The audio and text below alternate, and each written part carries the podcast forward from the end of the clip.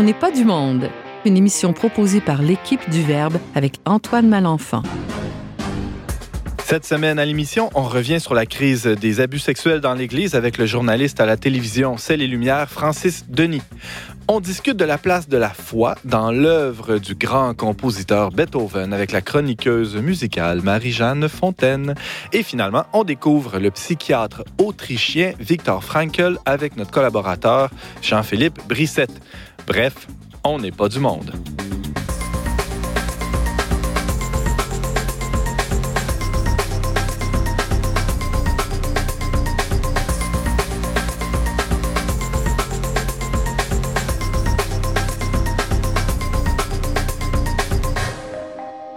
Bonjour à tous et bienvenue à votre magazine culturel catholique. Ici votre animateur Antoine Malenfant. Je suis aussi rédacteur en chef du magazine et de la revue Le Verbe et euh, j'ai le bonheur de vous accompagner, chers auditeurs, pour la prochaine heure. Et euh, on a autour de la table euh, plein de beaux mondes, des habitués, des, désormais habitués hein, de l'émission, parce qu'on a Jean-Philippe Brissette qui était là il y a quelques semaines avec nous. Bonjour Jean-Philippe. Bonjour. C'est ta deuxième présence On n'est pas du monde. Oui, et toujours content d'être avec vous. Oui, ben, tout le plaisir est pour nous. De quoi tu nous parles aujourd'hui, Jean-Philippe? Alors aujourd'hui, je vous parle de peut-être la question philosophique par excellence. Qu'est-ce que le sens de la vie? Euh, une réflexion autour du psychiatre euh, Victor Frankl. Et on va régler ça en une quinzaine de minutes, le sens de la vie. Attention, soyez prêts, ça va euh, gauler, comme on dit en latin. Euh, il y a aussi euh, Marie-Jeanne Fontaine, bonjour. Allô? Deuxième présence à l'émission aussi. Aussi, oui. les statistiques augmentent, c'est bon. tu vas avoir une bonne moyenne à la fin de l'année. dis donc, Marie-Jeanne, de quoi tu nous parles aujourd'hui? Donc aujourd'hui, je viens vous parler de Beethoven, grand compositeur de musique classique qu'on ne connaît plus assez, je trouve, la musique classique, et de mhm. sa, sa, foi en la musique aussi qui, euh, qui parle beaucoup en tant que musicienne que je suis. Et, en tant que croyante aussi. Et en tant que croyante, oui. Ah, ah. Merci beaucoup. Et euh, Francis Denis, un sujet difficile aujourd'hui. Oui, Antoine, euh, ben, ça fait un plaisir d'être là. Puis on va parler justement des crises avec un S dans l'Église actuelle. Mm-hmm. Alors, euh, et, et ben, évidemment, hein, une voix que, que vous connaissez euh, aussi euh, à l'émission On n'est pas du monde, James Langlois, bonjour. Salut. Au début, quand tu as parlé des habitués, je pensais que tu allais dire des déshabitués. Moi, je suis un déshabitué de l'émission. Pourquoi tu dis ça, James? Je sais pas. Mais bref. tu dis des choses qui n'ont pas de sens. Tu écouteras la chronique de Jean-Philippe Brissette sur le, sens de la vie. oui, Continue, tu avais quelque chose à dire, on dirait. on va dire des, choses plus importantes. On va saluer une auditrice qui est fidèle euh, de Québec, Annie de Champlain. On la remercie pour euh, sa fidélité On n'est pas du monde. Merci, Annie. Et euh, on invite tous les, les, auditeurs qui voudraient suivre nos activités à, à, aussi nous suivre sur Facebook à Magazine Le Verbe.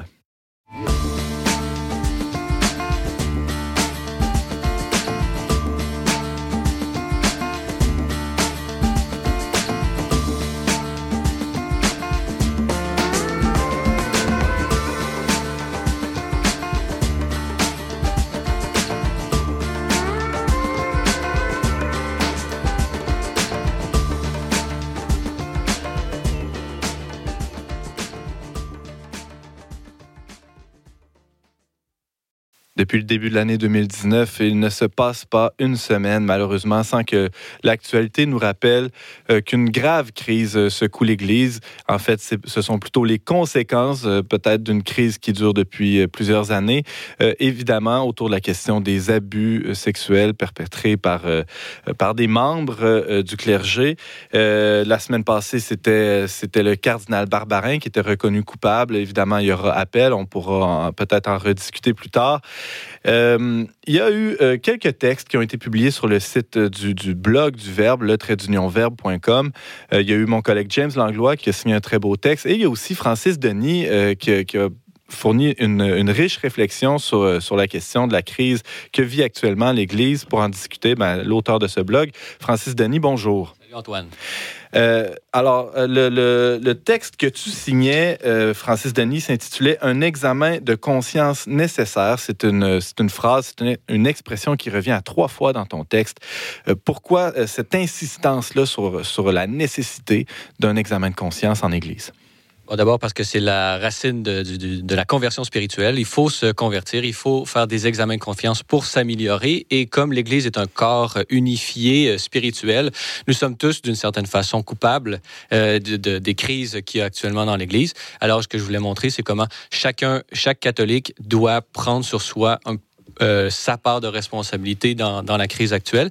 Et donc, par extension, faire partie de la solution. Parce que c'est clair que tous on a besoin de tout le monde. Tous doivent s'impliquer dans euh, justement ce renouvellement de l'Église nécessaire euh, à, l'heure actuelle. Ça fait écho aux, aux de Paul, hein, où il parle de, de, du petit orteil ou des oreilles, ou je ne sais pas trop s'il y, y, a un morceau qui souffre ou s'il y a un morceau, on pourrait dire, qui fait une, une bourde, aussi grave soit-elle, ben, tout le corps en, en souffre. Oui. Et je ne fais pas, euh, justement, euh, exception des victimes. Les ouais. victimes font toujours partie euh, de l'Église, celle, celle qui le désire. La porte est ouverte et elles ont leur place et elles ont leur rôle à jouer Absolument. dans la solution. On l'a vu dans les prises de parole euh, qui, ont, qui ont eu cours euh, au, au, durant le sommet que tu évoques. D'ailleurs, revenons-y à, à, ce sommet euh, très important qui a eu lieu à Rome il y a de cela à peu près deux semaines. Oui, exactement. Et je pense qu'il y a eu une prise de conscience qui a été faite là, au niveau universel de, de l'Église. Et moi, je, moi, je, vous, vous, parlerai de bons cheminements personnels qui ont été faits euh, sur la question, puisque des abus dans l'Église, on en a toujours eu. Ouais. J'avais tendance personnellement, euh, comme catholique fier, euh, et j'ai l'impression que l'Église aussi, d'une certaine façon, avait euh, utilisait un peu ces attaques-là et les voyait ces attaques-là comme étant des attaques contre l'Église. Mm. Et là, ce que moi, j'ai évolué ma, ma perception. Euh, je, je, je, ne nie pas qu'il peut y avoir des, certains intérêts contre l'Église qui utilisent les victimes contre l'Église, euh, mais ça ne veut pas dire que ces victimes-là font partie justement de, de, de, ces attaques et c'est volontairement mm -hmm. par haine de l'Église qu'ils qu qu parlent de leur expérience. Tout au contraire, c'est pour que ça aille mieux dans l'Église. Et justement, donc, de cette perception qu'il s'agissait d'attaques contre l'Église, moi, je suis vraiment au contraire en venu à, à voir dans ces, ce, cette, les, les, différentes crises qui, qui, qui accablent l'Église en ce moment, euh, j'ai un rôle à jouer et comment, quel, peut être ce rôle? C'est justement d'utiliser euh, mon, intelligence et, et, ma prière et tout ça pour faire en sorte de trouver les causes internes qui peuvent permettre justement la, présence de ces, euh, euh, de, de, de, de, ces actes horribles au sein même d'une institution qui, qui, qui promeut la paix, la ben justice, oui. le respect de l'intégrité euh, des personnes humaines. C'est complètement contradictoire, c'est ça. Alors, Francis Denis, tu, tu évoques euh, les, les, causes, tu évoques aussi ton rôle comme, comme croyant, comme membre de cette Église. Et un, un, un de tes rôles principaux, sinon le principal, c'est celui d'être un, un, communicateur euh, aussi. Et dans, dans, le blog que tu signes sur le verbe.com, un examen de conscience nécessaire, tu identifies principalement, là, évidemment, c'est pas exhaustif, mais trois causes que tu considères hmm, profondes ou essentielles dans, l'analyse de, de, cette crise euh, que vit l'Église. Oui, euh, avant de rentrer dans l'analyse, il faut euh, d'abord euh, faire une espèce d'examen sur euh, quels sont les réels problèmes dans l'Église. Parce mm -hmm. que justement, quand il y a une crise, il y a une espèce de confusion qui se crée. Là, on ne sait plus trop qui fait quoi, qui a fait quoi, qui est responsable de quoi. là, on le voit. Là, il y a, on parle du cardinal Pell, cardinal Barbarin, cardinal ci, cardinal ça, McCarrick aux États-Unis. Donc, on peut en venir à les considérer toutes d'une manière, de la même manière. Ouais. Donc, ça, ça peut être un piège dans lequel on, on peut tomber. Et donc, moi, j'inviterais justement à distinguer le, bon grain de l'ivraie des informations médiatiques. Et euh, donc comment faire ça, par exemple, dans le cas qui, nous concerne, on, au moment même de la du sommet sur la protection des mineurs au Vatican, on avait un, livre qui sortait euh, sur euh, la question de l'homosexualité dans l'Église et dans lequel on parlait justement que les euh, cas de pédophilie sont dus et, et, le camouflage est dû à une espèce de culture de l'hypocrisie dans l'Église. Mm -hmm. Alors, D'abord, moi, j'ai trouvé que la publication, le moment choisi, servait pas la cause de l'auteur. Le jour 1 du début de, de, du sommet. Exactement. En fait. On en venait à confondre, euh, à mettre en, en, ensemble pédophilie et homosexualité d'un côté. Ouais. Et on en venait aussi peut-être à desservir sa cause lui, euh, Martel, ce qu'il veut, c'est quoi? Il veut mettre justement plus de respect envers les homosexuels dans l'Église. Il veut faire en sorte qu'ils aient plus davantage leur place et même que les, que les prêtres euh, ou, qui, ont, qui ont cette attirance-là puissent le, vivre ouvertement. Mais il n'a pas pensé aussi que faire le lien entre, l'hypocrisie et camoufler les actes de euh, pédophilie pouvait aussi desservir sa cause. Puisqu'on peut arriver aussi à, et ce qu'on voit dans certains médias américains à l'heure actuelle, les, euh, prétendument euh, euh, catholiques militants, on y voit justement, on, demande une purge d'une certaine façon de tous les homosexuels et de tout ça. Donc là, on arrive à, vraiment, hmm. si on croit que l'homosexualité... Il, y a une réaction très forte qui en appelle à, à des actes même, c'est ça, des, réactions, des, réponses qui seraient démesurées. Exactement. Hmm. Puis là, on peut penser à certains pays dans, dans le monde où est-ce que l'homosexualité n'est pas acceptée.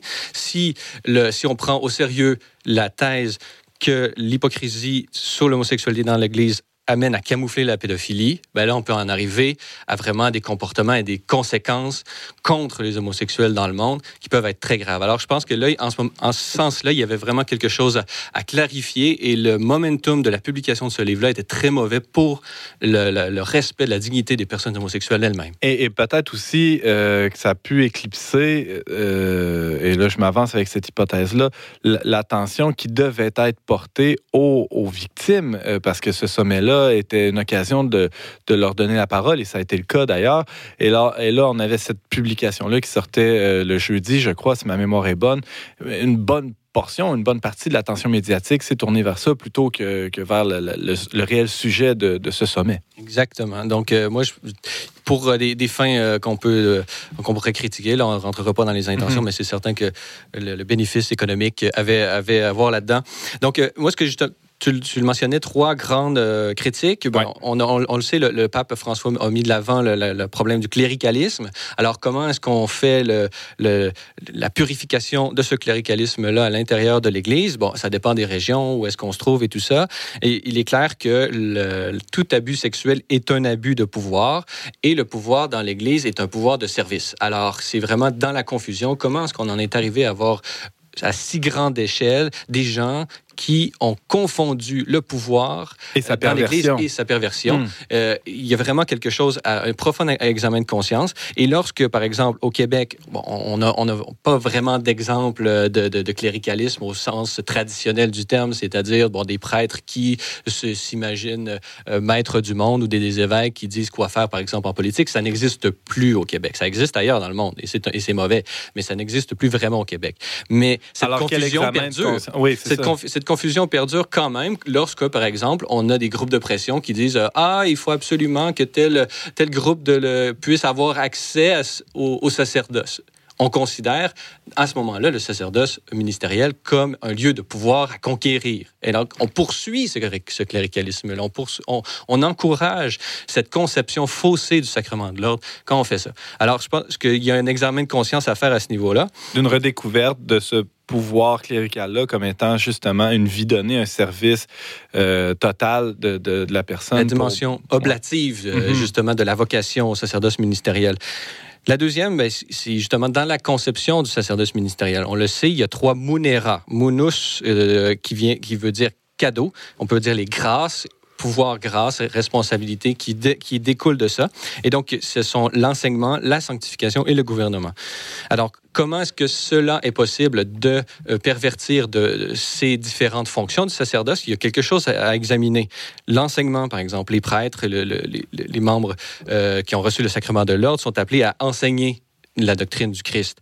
Et donc, le cléricalisme euh, peut se trouver où des prêtres s'octroient le droit de, de, donner leur interprétation personnelle, s'accaparer la doctrine pour euh, justement prendre ce qui fait leur affaire et ne pas enseigner l'autre. Là, on a à ce moment-là une forme de cléricalisme, puisqu'on perd le service, l'homme euh, ordonné au service de la parole de Dieu et de son déploiement dans l'enseignement euh, dans sa totalité. Et mhm. là, on en prend, on prend juste ce qui fait notre affaire, on s'accapare un pouvoir qui n'est pas le nôtre, et il y a à ce moment-là un problème.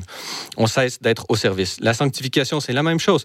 Lorsqu'on fait pas un, on, on on ne veut pas célébrer les sacrements ou les rituels de la manière à la hauteur comme l'Église voudrait qu'ils soient célébrés. Quand on fait un peu n'importe quoi avec la liturgie, euh, ça arrive. Donc, à ce moment-là, le prêtre, s'il ne respecte pas la manière que l'Église enseigne comment doit être célébrés les sacrements, mais on se retrouve encore avec une personne qui s'arroge le pouvoir de faire ce qu'elle veut au lieu d'être au service du, euh, de, de, de, la population et de l'Église. Au, service du corps du Christ, finalement, euh, autant euh, dans, dans justement dans la forme liturgique que dans, que dans le peuple de Dieu qui est devant. La liturgie n'appartient pas au prêtre, elle appartient à l'ensemble de mhm. l'Église. Et le, le, pouvoir, en guillemets, qui est donné au prêtre dans la liturgie ne doit pas être accaparé, mais se mettre au service de, des fidèles et euh, de l'Église. Et finalement, ben, le troisième monus, c'est le gouvernement. Donc euh, là, c'est là qu'on voit beaucoup les grandes failles, euh, justement, de, certains membres du clergé. Et donc, comment est-ce qu'on on, on, peut arriver à ça? Ben, on en vient à négliger. Moi, ce que j'ai dit dans le texte, c'est qu'on on s'appuyait trop dans l'Église, euh, le pouvoir du gouvernement, seulement sur la grâce sacramentelle et qu'on avait négligé d'une certaine façon les aptitudes ou les professionnels qui doivent accompagner l'exercice de cette grâce reçue du gouvernement. Alors, comment faire en sorte que tout cela soit à la hauteur? Et le sommet à Rome a mis de l'avant à peu près, euh, pas toutes les dimensions, mais beaucoup des dimensions des, failles qu'il y a eu au niveau euh, du gouvernement dans l'Église. Et donc, ça, c'est tous des occurrences où est-ce qu'on n'a pas été à la hauteur euh, de la grâce reçue du sacrement euh, de l'ordre. on Parce que la grâce doit, doit s'appuyer sur, sur, la nature, finalement, pour, pour, se déployer. Exactement. Elle mhm. élève la nature. Donc, la communication, l'accueil des plaignants qui a mal été fait, l'imputabilité euh, des, des, des, membres du clergé. Je pense que le, sommet à Rome n'a pas eu la chance de vraiment faire l'économie complète de toutes les, les failles qu'il y a eu à ce niveau-là. Donc, mhm. il y a vraiment un examen profond là, de, la, de, la, culture professionnelle dans l'Église qui doit être fait. Et finalement, pour, pour terminer, le dernier que je voyais qui, découle un peu de ce, monus du gouvernement, c'est l'anti-juridisme sous-jacent qu'on retrouve un peu partout dans la société, mais qu'on retrouve également dans l'Église, spécialement lors de la crise post-conciliaire, où est-ce qu'on a souvent opposé justice et miséricorde. Je ne sais pas si vous avez déjà entendu cette célèbre homélie où est-ce qu'on on vient à dire les pharisiens étaient la loi et Jésus est venu apporter l'amour et les présenter comme si l'une et l'autre s'opposaient. Non, Jésus est venu accomplir la loi et non l'abolir et non la contredire. Donc, il n'y a pas opposition, il y a complémentarité. Et donc, euh, il, doit y avoir euh, cette, euh, un retour justement de, de, de la loi dans l'Église. Le droit canon est au service de la miséricorde et il doit être respecté. On doit respecter les protocoles. Et d'ailleurs, dans la société civile, c'est ce qui a été demandé à l'Église, c'est-à-dire d'avoir un cadre, euh, un bras finalement juridique plus fort là, dans, bah, par rapport aux abus que l'Église, on pourrait dire, mettre ses culottes, là, désolé du mauvais jeu de mots, mais assume vraiment euh, cette responsabilité-là en, déployant des moyens jusque, jusque dans la, loi. Et Monseigneur Chicluna a reconnu cela. Il, va y avoir des changements au droit canon, mais moi, je mettrais l'accent surtout sur l'application du droit canon et non mhm. pas justement sur les textes législatifs. Il y avait amplement ce qu'il fallait pour empêcher les cas de pédophilie mhm. dans le droit canon de 1983. Pour, euh, les... Donc, il y a eu un grave euh, manquement dans l'application de du, code de droit canonique. Et donc, c'est l'Église qui n'était pas dans sa... n'appliquait pas elle-même ses propres normes. Et de là, on, est, on a abouti à, cela. Donc, moi, ce que je veux dire, en gros, c'est il faut faire un examen de conscience, euh, se rendre compte de sa part de responsabilité euh, à chaque niveau où est-ce qu'on se trouve. Et donc, euh, et donc, les professionnels le montrent. La corruption, on parle d'ASNC-Lavalin aujourd'hui, n'arrive jamais dans la plus grande... la grande corruption n'arrive jamais dans la, au, départ comme, comme étant grande. Et hmm. c'est la personne qui se corrompt, se corrompt toujours petit peu par petits pas, par petits pas. C'est des petits gestes de corruption qui mènent aux grandes euh, corruptions. Il y a des fautes de la fontaine là-dessus. Exactement. Donc, il faut vraiment faire un examen de conscience pour, d'une certaine façon, enlever euh, ce, trafic d'enveloppes brunes spirituelles qu'on peut, qu'on peut faire. Et donc, euh, nul, à ce, niveau-là, nul n'est exempt d'un examen de conscience. Francis Denis, merci infiniment. Tu nous parlais de la crise des abus sexuels que, que traverse présentement l'Église catholique. On peut lire ton excellent blog, Un examen de conscience nécessaire. C'est sur le site du le verbe.com. On peut évidemment t'entendre et te voir à l'émission euh, Église en sortie et sur la route des diocèses. Tout ça, c'est diffusé sur la télévision de Sel et Lumière. Merci beaucoup, Francis. Merci à toi.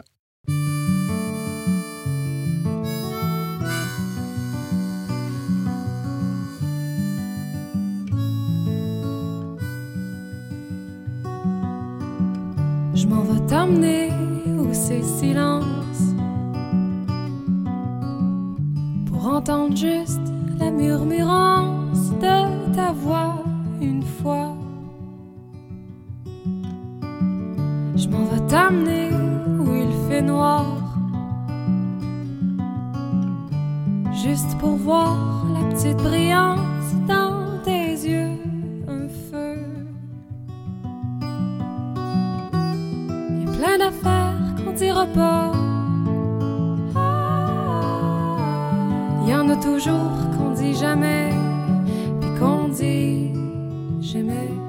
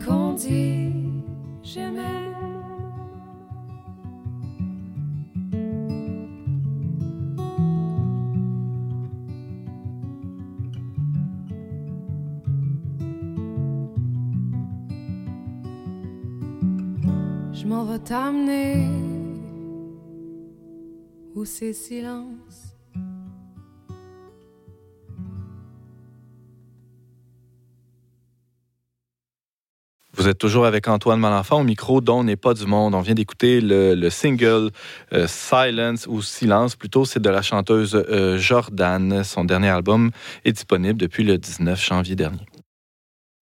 On a reçu il y a quelques semaines à l'émission un spécialiste de l'œuvre d'Hector Berlioz pour euh, nous, nous parler de ce grand compositeur euh, qu'on pourrait qualifier de romantique, hein, qui, a fait des grandes symphonies, des grandes compositions, un grand déploiement. Euh, on, poursuit, tiens, pourquoi pas dans, cette veine-là, en parlant aujourd'hui d'un très, très grand compositeur qui n'a jamais entendu parler de Beethoven, qui n'a jamais entendu quelques notes de, de- des symphonies de Beethoven. Pour en parler avec nous aujourd'hui, euh, Marie-Jeanne Fontaine, bonjour. Bonjour. Tu nous parles de Beethoven sous quel angle aujourd'hui? Alors, euh, sous un angle un peu euh, inter- en termes d'interprétation, mais euh, j'ai beaucoup, beaucoup creusé sur sa musique, sur sa vie, en termes de comment il a, il a évolué dans sa musique et son œuvre étant le, le reflet. Euh, beaucoup de, je pense, qui, ce qui se passait en dedans, au À final. là. l'intérieur. Ouais, hein? à l'intérieur, Comme bien des artistes. hein? Ouais, et c'est ça. Et je trouvais ça pas mal intéressant euh, à souligner. J'embarque tout de suite avec une question euh, presque personnelle. D'où te vient, toi, euh, ton intérêt pour Beethoven? Euh, ben, en fait, il y a pas très longtemps, c'est comme ça qu'est venue la chronique d'ailleurs. Je me suis remis à écouter de la musique classique, chose que je faisais moins euh, ces derniers temps parce que on est noyé de musique de tous les styles euh, Ah-ha. dans notre époque. Euh, mais donc oui, euh, j'ai recommencé à écouter puis redécouvert aussi la richesse euh, de ces de ces compositeurs classiques où il y a une, une telle euh, richesse de d'instruments, de d'effets, d'intensité.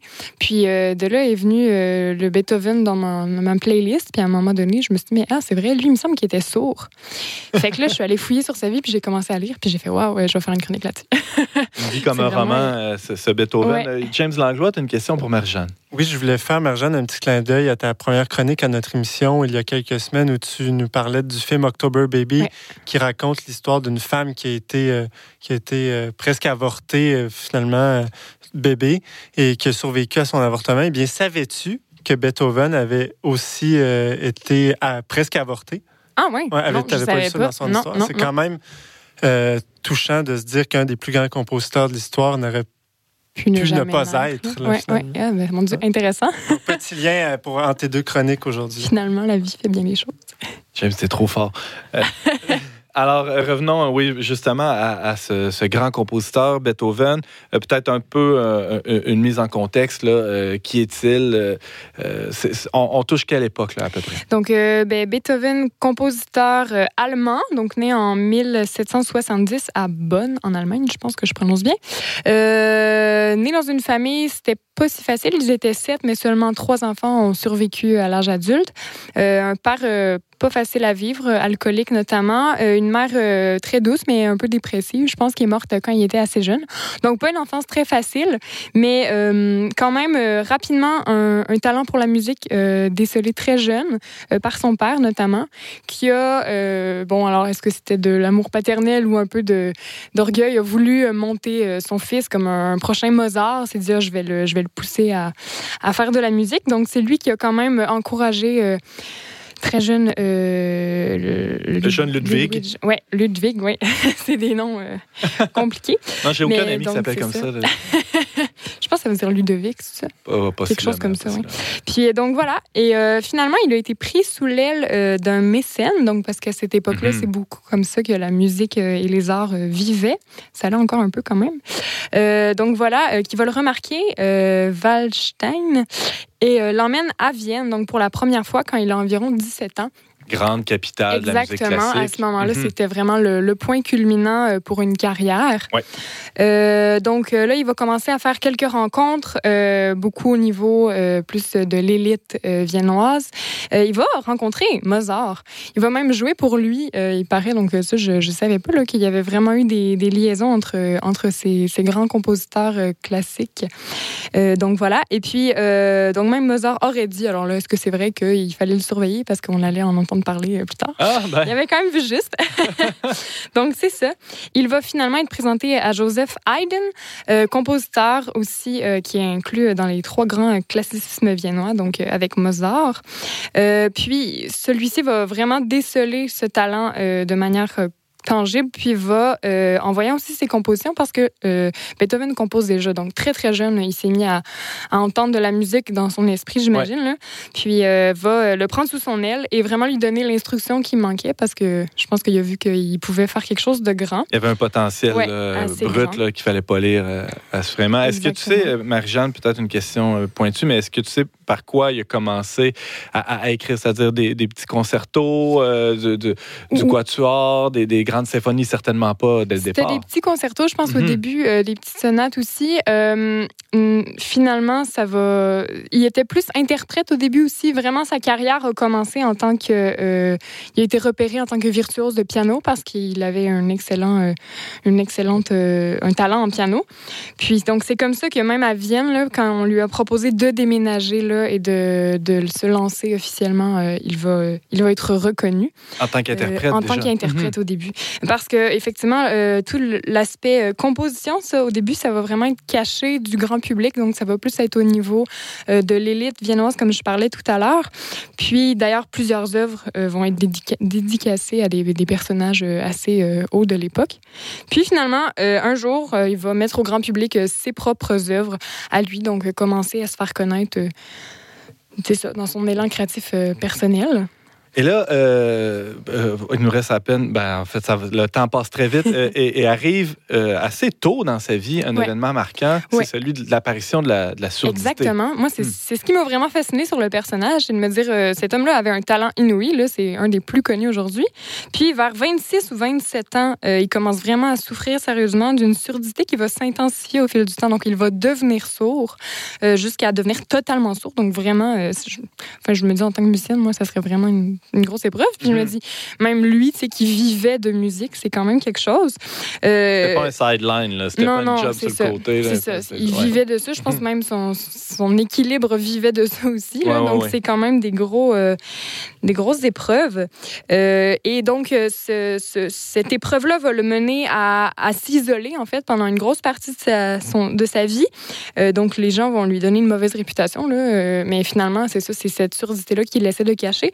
Puis, euh, avec le temps, il va. euh, pourtant, ce qui, est intéressant, oui, c'est ça, c'est que c'est quand même une des périodes euh, étant les plus sombres où il va quand même composer des chansons, des, pardon, des pièces comme la sonate pour violon numéro 5 qui s'appelle Le Printemps, ou la deuxième symphonie qui est dite Joyeuse. Donc, je, me disais, mon Dieu, mais c'est quand même beau de voir qu'au cœur du désert, on pourrait dire, il y a cet élan de créativité-là qui vient justement nourrir, euh, même si c'est dans une grande période sombre, vient nourrir une vie euh, qui veut jaillir et veut continuer de, de vivre. Et c'est ça, je pense, qui va le faire euh, continuer de vivre pendant plus longtemps.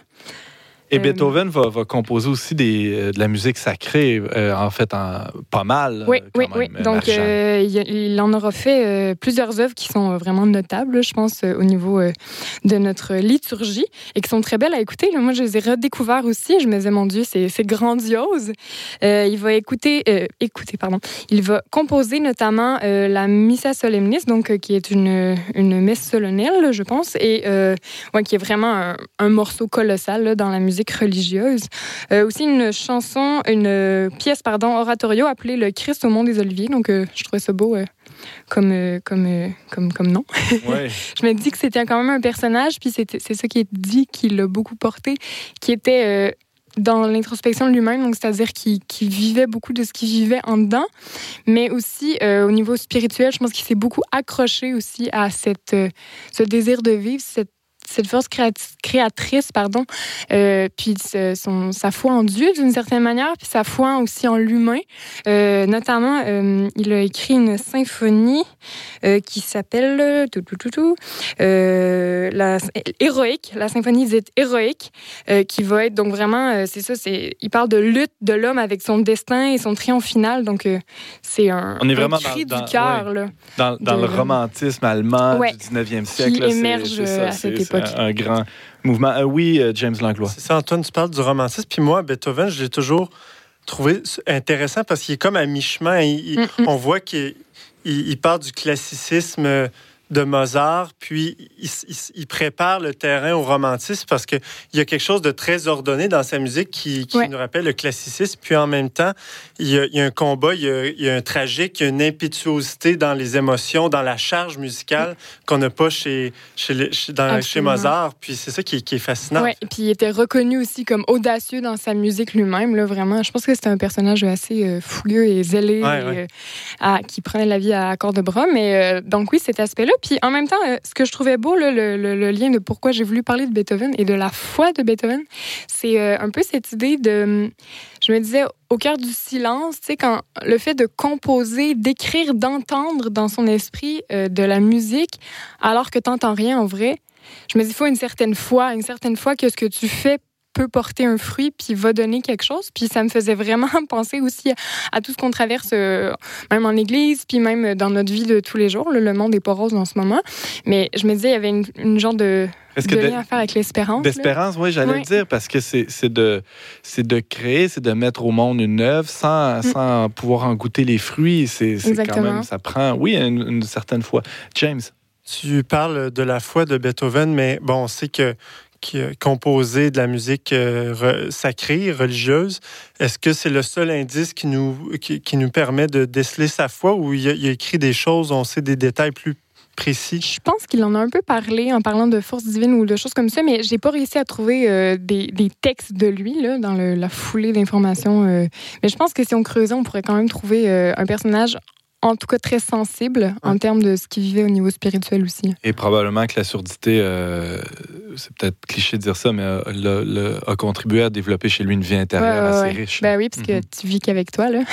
T'as plus le, le monde extérieur euh, pour te parler. Le mot de la fin, Marjane, pour nous inviter à, à redécouvrir euh, Beethoven. Ben, allez écouter. Je pense que, ouais, retrouver la, la richesse de, de la musique classique, là, même si c'est pas Beethoven ou autre, mais euh, je pense que ça, moi, ça m'a fait sourire. Là. Je me suis dit, je pense que si un jour euh, j'arrive au ciel, c'est ça que j'aimerais entendre, là, cette Ah. espèce de glorieuse musique, qui est pleine d'émotions. Puis, ouais, puis je pense aussi, ce que j'ai envie de dire, c'est d'utiliser justement toute cette force créatrice, expressive, pour pour perpétuer la vie, pour euh, continuer de goûter à cette espérance aussi.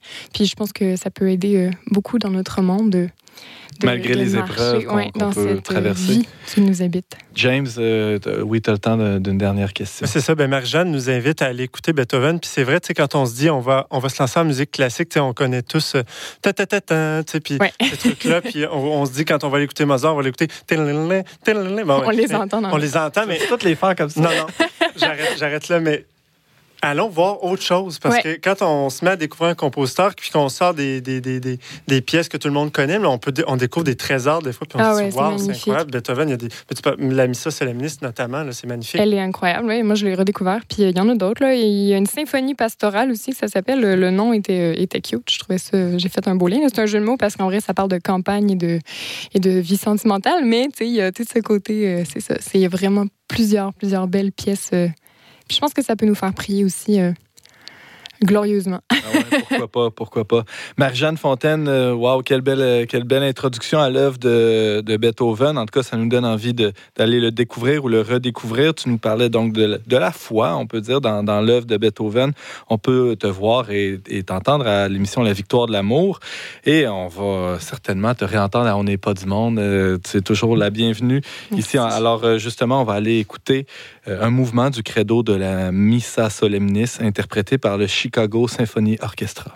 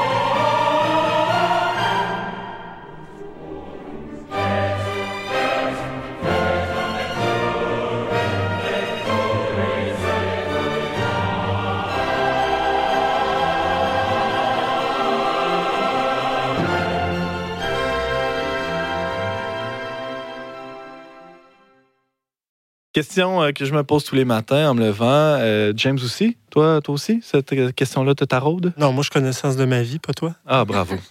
Tellement sage. euh, Je devrais prendre exemple sur toi plus souvent. Alors, qu'est-ce que le sens de la vie? Est-ce que c'est la question philosophique ou c'est plutôt euh, une question, euh, un, questionnement cliché tiré des, des livres de psychopop hein, pour, vendre, euh, pour vendre un peu de papier, quoi? Les, les- les temps sont durs pour les libraires, pourquoi pas? Euh, alors, pour en discuter avec nous, un spécialiste du sens de la vie, le, le très grand philosophe Jean-Philippe Brissette. Salut. Bonjour, Je te bonjour. vois sourire quand, quand je, je dé- que- quand je déballe tous tes titres comme ça. ça- non, ça te fait Et rougir. Ah oui, oui, c'est c'est trop d'honneur. Bon, alors pour les auditeurs, Jean-Philippe Brissette est, est, euh, est ravi de, de ce grand titre de grand philosophe. Alors, tu nous parles du sens de la vie aujourd'hui, mais à travers l'œuvre d'un, euh, comment le qualifier, d'un psychanalyste, d'un, penseur, assurément. Donc, euh, Victor Frankl, c'est essentiellement c'est un, c'est un psychiatre hein, de titre, un médecin euh, de formation. OK. Euh, donc, qui, qui lui-même a, a beaucoup euh, réfléchi à cette question-là, mais il y a aussi tout un bagage philosophique euh, et, je dirais aussi théologique qui l'a, nourri dans ça, et surtout un, vécu, euh, un vécu, disons, euh, très sombre et, très puissant qui, l'a, a nourri sa pensée euh, philosophique et, psychiatrique. Donc, euh, qui il est, euh, Frankl, euh, c'est un Autrichien juif né en 1905 à Vienne. Donc, il a connu et fréquenté, euh, par exemple, Freud et tous les, grands de cette époque-là. Euh, et donc, euh, alors qu'il était jeune médecin, en 1942, il est euh, interné euh, au camp de concentration euh, Theresienstadt avec sa femme et ses parents, dont il sera évidemment assez rapidement séparé. Mm. Et sa famille au complet périra dans, dans les camps de concentration, ce que lui ne va savoir qu'à la fin de la guerre. Donc, il va vivre quand même tout, tout le long avec l'espoir de les revoir un jour. Il est ensuite transféré quelques jours à, à Auschwitz en 1944, puis euh, à Dachau jusqu'à la fin de la guerre.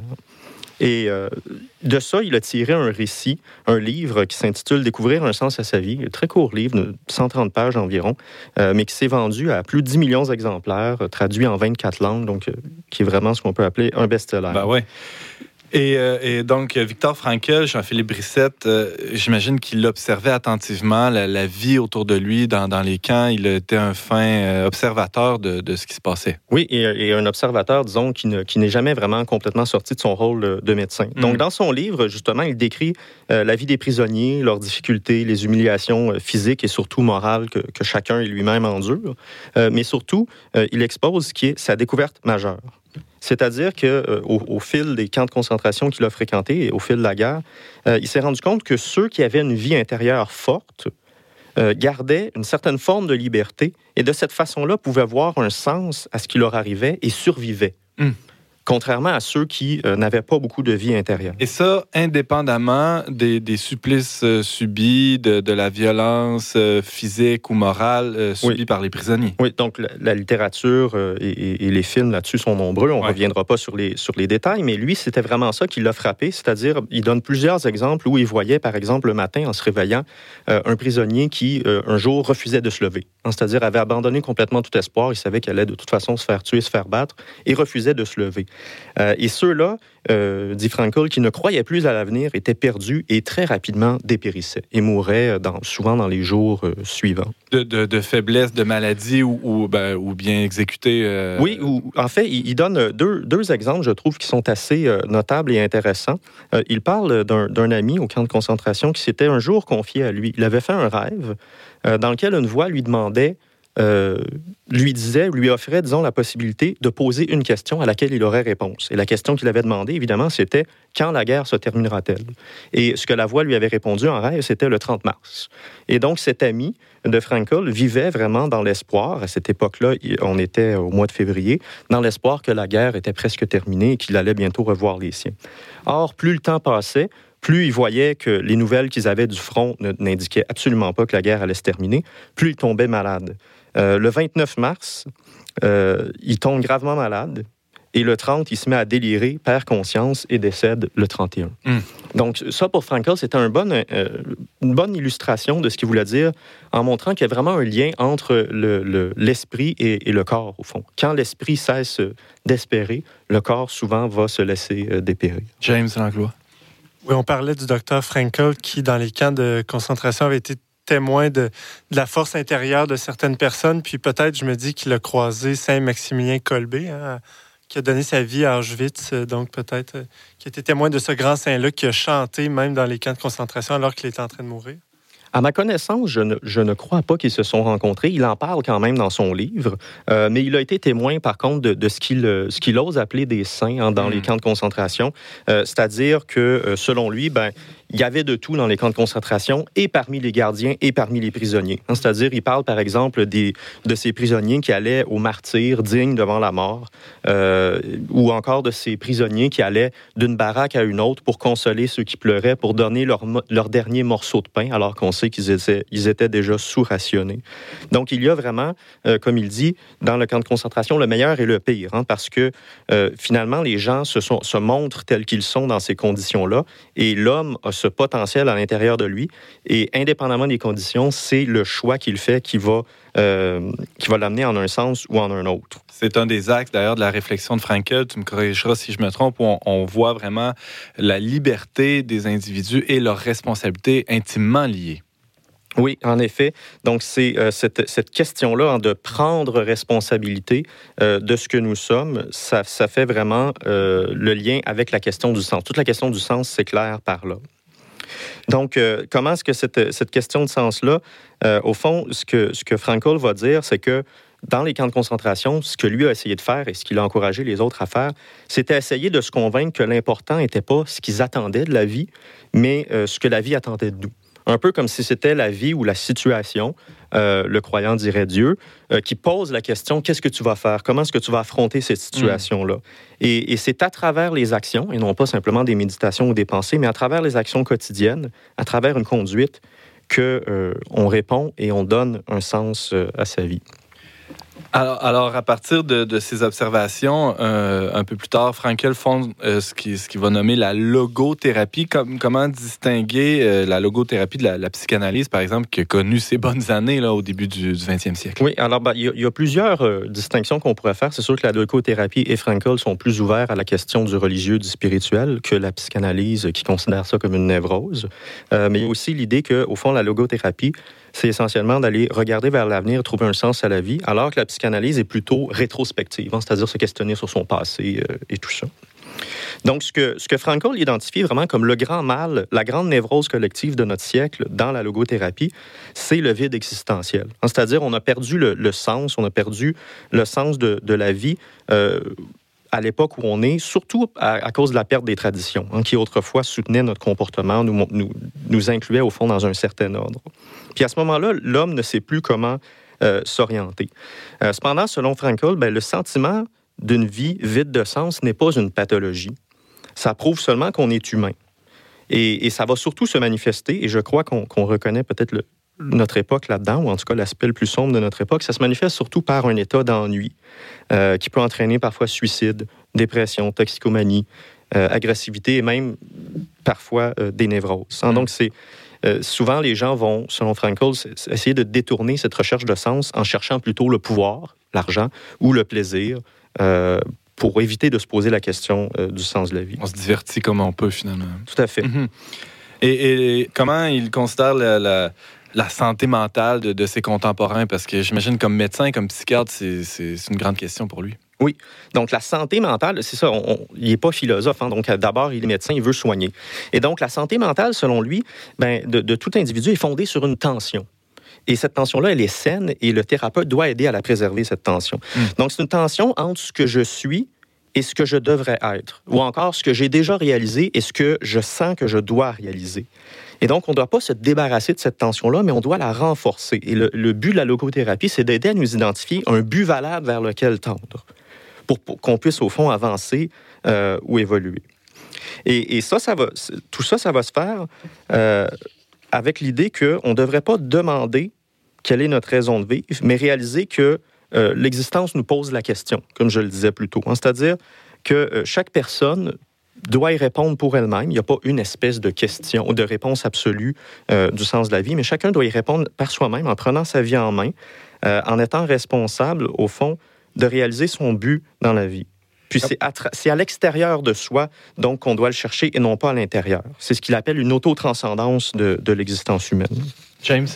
Est-ce que, Jean-Philippe, te, te décelais une, une, forme de moralisme dans, dans les écrits de Frankel?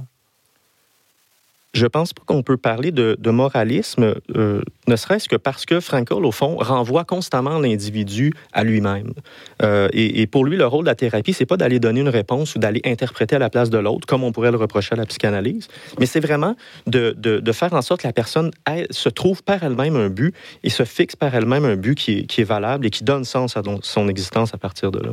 Et juste le fait d'avoir un but est, est, suffisant pour orienter l'action. Euh, oui, et, il cite à de, à de nombreuses reprises hein, le, le, philosophe Nietzsche euh, qui dit Celui qui a un pourquoi qui lui tient lieu de but peut vivre avec n'importe quel comment. Mm. Donc, peut, peut permettre de traverser n'importe quelle épreuve, incluant les, les camps de concentration. Euh, Francis Denis, tu as une question pour Jean-Philippe? Oui, ben, je t'entendais, puis j'avais l'impression d'entendre quasiment du copier-coller de Jordan B. Peterson. Est-ce qu'il y a un lien entre les deux? Euh, ben, il y a un lien en ce sens que euh, Jordan Peterson cite souvent Frankel, euh, recommande la lecture de son livre, entre autres. Euh, bien évidemment, les deux, ce sont des, des, psychologues ou des, euh, dans, dans, ce domaine. Donc, je pense que Peterson s'inspire beaucoup de, de, de, Victor Frankl, tout à fait. Jean-Philippe, il nous reste à peine trois minutes. bon, tu as évoqué l'important, c'est que l'individu trouve un sens à sa vie il y, a, des indices. Comment faire pour euh, découvrir ce sens-là? Euh, Frankel nous, donne des pistes. Donc, selon Frankel, au fond, on peut, euh, chacun pour soi, découvrir ou donner un sens à sa vie de, trois grandes manières qu'il identifie.